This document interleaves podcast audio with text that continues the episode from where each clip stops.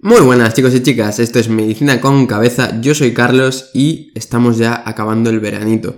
Bueno, habrá gente que ahora mismo esté acabando el verano para empezar el curso o gente que esté ya para la última etapa del MIR, pero sea lo que sea, aquí estamos para acompañaros ¿vale? Hoy vamos a hablar sobre otra patología vascular intestinal para saber hacer bien un diagnóstico diferencial y en concreto vamos a hablar de la colitis isquémica. Y como siempre vamos a responder a nuestras cinco preguntas. La primera de ellas, ¿en qué consiste? Pues se trata de la lesión de las capas más superficiales del intestino, en concreto de la capa mucosa y de la submucosa. ¿Por qué? Pues como una consecuencia de una disminución del flujo de sangre al intestino. Puede ser por una caída del gasto cardíaco porque tengas una hipovolemia, puede ser a lo mejor porque tengas un problema vascular, porque tengas una deshidratación, por ejemplo, que también provocaría un poquito de hipovolemia, pero lo que pasa es que disminuye el flujo de sangre, las eh, capas superficiales mucosa y submucosa se ven dañadas y entonces se produce la colitis, que es inflamación e isquémica por la falta de sangre, ya te lo está diciendo.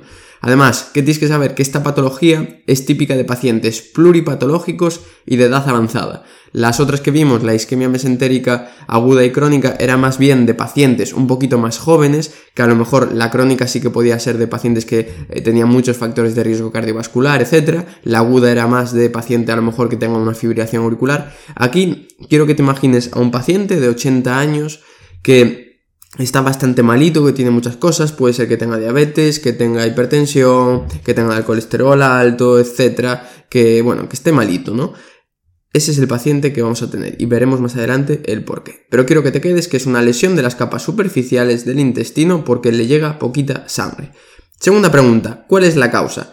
Pues en pacientes de edad avanzada, en los que la aterosclerosis ha ido progresando año tras año, año tras año, ante una situación en la que se altere un poquito la cantidad de sangre que va al intestino, se va a notar mucho, porque ya pasaba poquita sangre, porque las arterias estaban dañadas, eh, tenían una placa de ateroma importante, si encima disminuimos el flujo de sangre o disminuimos, por ejemplo, el gasto cardíaco, pues vamos a tener un problema. Entonces no va a llegar bien la sangre y la mucosa intestinal se va a ver dañada. Entonces, algunas situaciones para que pensemos que eh, podamos tener una idea ¿no? de por qué se produce la colitis isquémica, pues por ejemplo, la deshidratación. Los pacientes mayores, como sabéis, tienen peor eh, la regulación del nivel de líquidos, etc. Imagínate que estás en verano, eh, van a salir a caminar, llegan deshidratados, etc. Genera una situación de hipovolemia, pues ya puede ser una posible causa de que disminuya el gasto cardíaco por esa hipovolemia, porque recuerda que gasto cardíaco es frecuencia cardíaca por volumen sistólico, disminuye el volumen sistólico porque has perdido líquidos, imagínate, estás muy deshidratado en Andalucía o en una región que haga mucho calor, pues puede ser una causa de que tengas una colitis isquémica. Otra también puede ser, por ejemplo, una insuficiencia renal aguda de tipo prerrenal porque tengas demasiado líquido en el tercer espacio y que tengas edemas, etcétera, etcétera, porque tengas, por ejemplo, la albúmina baja.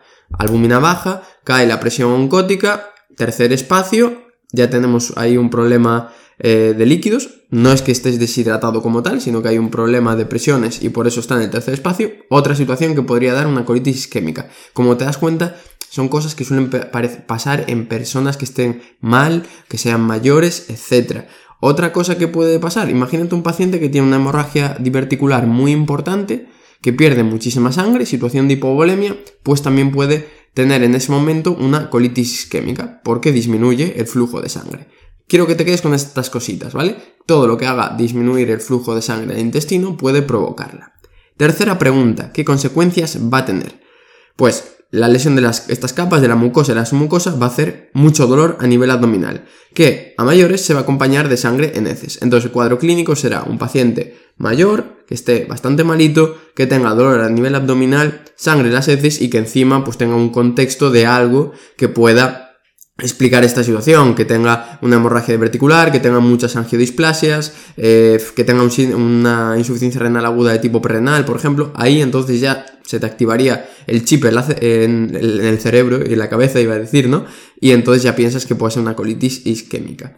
Lo que sí, habitualmente es un cuadro leve. Y una vez solucionado el problema principal, se resuelve el cuadro. Por ejemplo, le das volumen al paciente y seguramente esa colitis isquémica pues revierta. ¿Qué pasa? Que si se prolonga en el tiempo pueden producirse lesiones crónicas a nivel intestinal, puede haber perforaciones, etc. O sea, es un cuadro que habitualmente es leve, pero que puede llegar a ser muy grave. Consecuencias, ya sabemos, paciente mayor, grave, etcétera, dolor abdominal y sangre en las heces. Eso es lo que nos va sobre todo a dar la clínica. Cuarta pregunta, ¿cómo diagnosticamos una colitis isquémica? A ver, este si no me equivoco debe ser el capítulo 105, 106. ¿Qué es lo que hacemos siempre? Historia clínica. La historia clínica es un papel Vamos, juega el papel fundamental porque la sintomatología del paciente te va a servir para ya orientar un poquito hacia qué campo va esta patología y luego si analizas los factores de riesgo ya piensas la edad avanzada, antecedentes a lo mejor de isquemia crónica, que tenga eh, las, las, pantorrillas, por ejemplo, que tenga signos de eh, problemas vasculares, pues ya puedes ir pensando en que también puede tener un problema vascular a nivel intestinal. ¿Qué pruebas tenemos a mayores para dar fiabilidad a nuestro diagnóstico? Pues el angiotac, incluso la colonoscopia. ¿Por qué? Porque recuerda que es colitis, colon, inflamación del colon isquémica. Entonces, con una colonoscopia podremos ver eh, el colon y ver que haya eritema, que haya úlceras, por ejemplo. Entonces, también nos puede servir una colonoscopia. Y finalmente pasamos a la última de las preguntas, que es el tratamiento. ¿Cómo tratamos una colitis isquémica? Pues como siempre, si sabes la causa, sabes el tratamiento.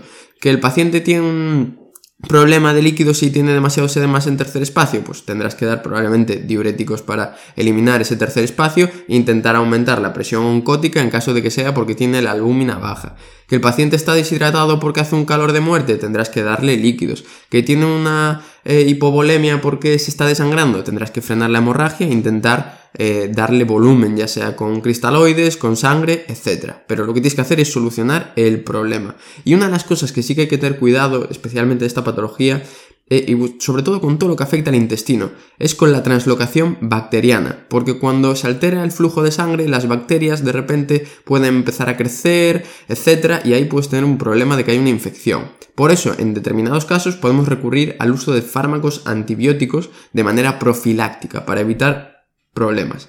Y en situaciones de mucha gravedad podemos llegar a incluso hacer cirugías de bypass para saltarnos esa zona a lo mejor del colon que esté muy dañada, etc. Pero lo que quiero que te quedes es que tienes que identificar la causa y entonces buscamos el tratamiento. Y nada, hasta aquí el capítulo de hoy. Solo una cosa.